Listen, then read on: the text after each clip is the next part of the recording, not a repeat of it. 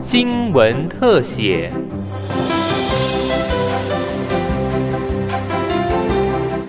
听众朋友您好，欢迎收听今天的新闻特写，我是王涵莹。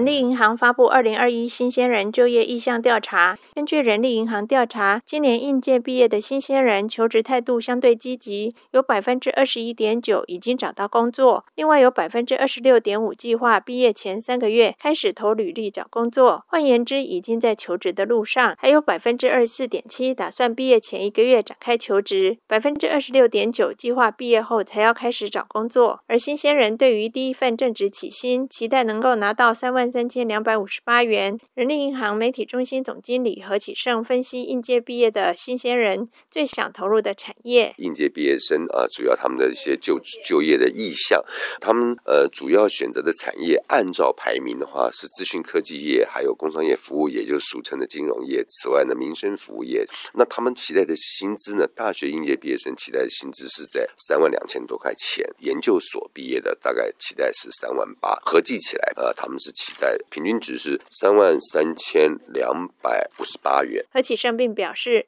从主计总处与国发会的预估可以看出。台湾景气不仅订单及出口大幅成长，民间消费及投资也大幅成长。虽有部分产业仍受到疫情影响，但近期景气明显回升，今年经济成长偏向乐观。蔡文杰同学目前是台科大电子工程硕士班二年级的学生，虽然预计毕业的时间是今年六月，不过优秀的他已经获得知名晶片大厂的预聘。在毕业后就可以直接进入科技大厂服务。蔡同学说：“就觉觉得最主要面试的过程，其实主管其实最在意，其实是有三个。那第一个就是你的学科成绩，那第二个就是你的术科的成绩，那第三个就是你的态度。那这三个其实就取决于他要不要录用你的呃一个最大最最大的三个点。那学科成绩的话，主要就是他会针对你的成绩单的部分，那会去呃会有一系列的问题去发问。那成绩好的呢，他就会来就是呃可以。问你一些基本的问题，那看你是不是，呃，是真的是会这些东西。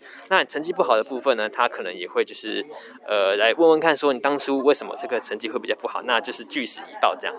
那术科的部分呢，它就是针对如果你有一些额外的专题比赛，那或者是你有做一些产学合作或是研究计划等等，那它就是针对你的这些技术方面的东西，你的作品那去做一个了解。那它就是透过这样子。的对谈，他可以了解说你这个人的技术是不是他们想要的。呃，那最后就是你的态度，就是你在面试整个过程，呃，你表现出来的态度啊，你的口条等等，那这些也都是影响你会不会录取的一个重要的关键。就读东吴大学商学院财务工程与精算数学系四年级的张彤，考量学历仍是职涯的敲门砖，张彤选择继续升学，也成功考取正大风险管理与保险研究所。规划未来就读研究所期间，要好好准备各种精算相关证照考试，以应应就业所需。张彤说：“虽然还有三个月才毕业，自己选择继续升学。”但身边不少同学已经开始找工作，有人已经拿到知名保险公司精算部门的录取通知，感觉今年工作挺好找，工作机会选择也很多。我觉得是，呃，疫情对保险业来讲的话是比较没有太大的冲击，因为就有一些改革，所以其实人力上面还是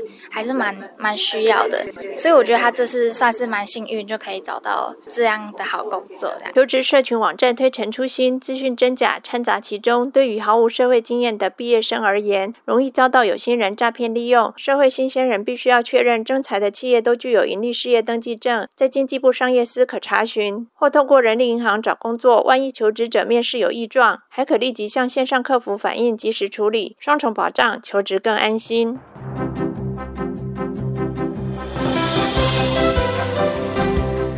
以上新闻特写是由警广记者王涵莹采访制作，谢谢收听。